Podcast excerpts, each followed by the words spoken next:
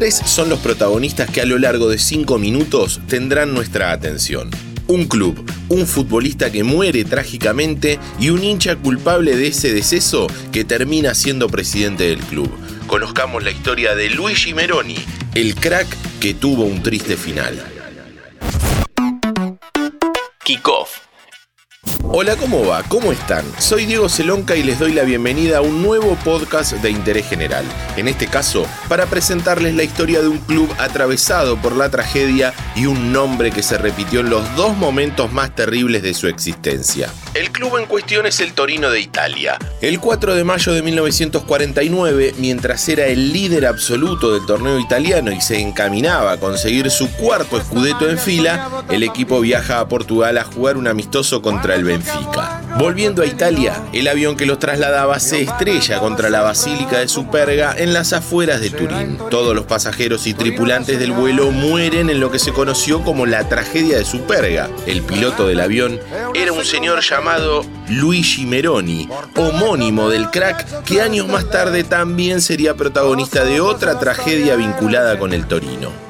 De 1949 nos tenemos que ir a 1964, cuando el club todavía estaba tratando de reconstruirse. Ese año contrata a una joven figura que venía de jugar en el Genoa y era una especie de bicho raro dentro del fútbol. Su nombre, Luigi Meroni igual que aquel piloto que fue protagonista de la mayor tragedia en la historia del Torino. Este Meroni había llegado a Turín para tratar de devolverle un poco de la grandeza que otrora había tenido el club. Pero decíamos que era una especie de bicho raro dentro del fútbol. Gigi escuchaba jazz y a una banda que estaba en pleno auge, los Beatles. Además, pintaba cuadros y escribía poesía, Tampoco vivía en los grandes barrios como los demás futbolistas. Usaba barba y tenía una mascota muy particular, una gallina. Hacía tres temporadas que Meroni vestía la camiseta del toro. Era el ídolo de todos. Su figura estaba pegada en la habitación de todos los hinchas del Torino, incluso de Atilio Romero, un joven de 19 años. Antes de saber qué fue lo que pasó, te recuerdo que si te gustan nuestros podcasts, podés seguir el canal de Interés General para tenernos todos los días en tu Spotify. Búscanos como Interés General Podcast, apretás la campanita y listo. La sera del 15 ottobre, uscendo da un bar di Corso Re Umberto in compagnia dell'amico Poletti, Gigi Meroni muore. travolto da un auto. 15 de octubre de 1967 cayó domingo y ese día el Torino derrotó a la Sampdoria por 4 a 2. Luego del triunfo, Meroni y sus compañeros volvieron al hotel donde estaban concentrados ya que entre semana tenían que jugar. Entrada la noche, Gigi le pidió permiso al entrenador para ir a una heladería. Solo había que cruzar la calle Corso Re Humberto.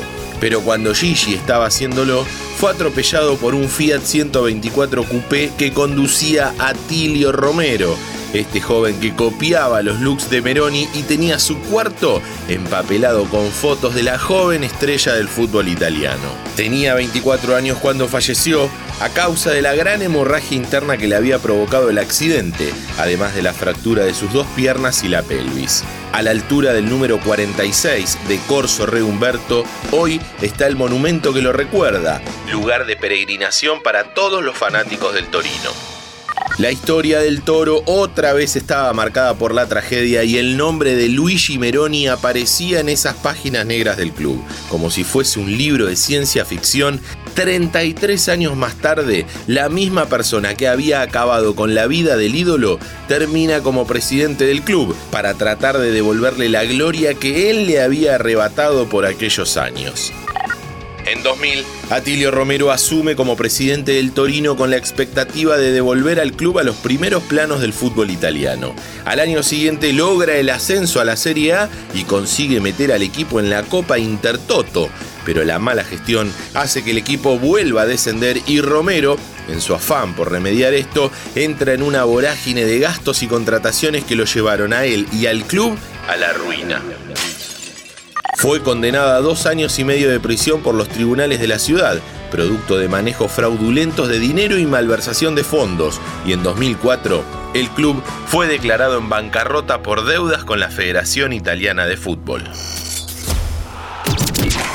Escucha nuestros episodios en Spotify, Amazon Music, Apple Podcast y Google Podcast.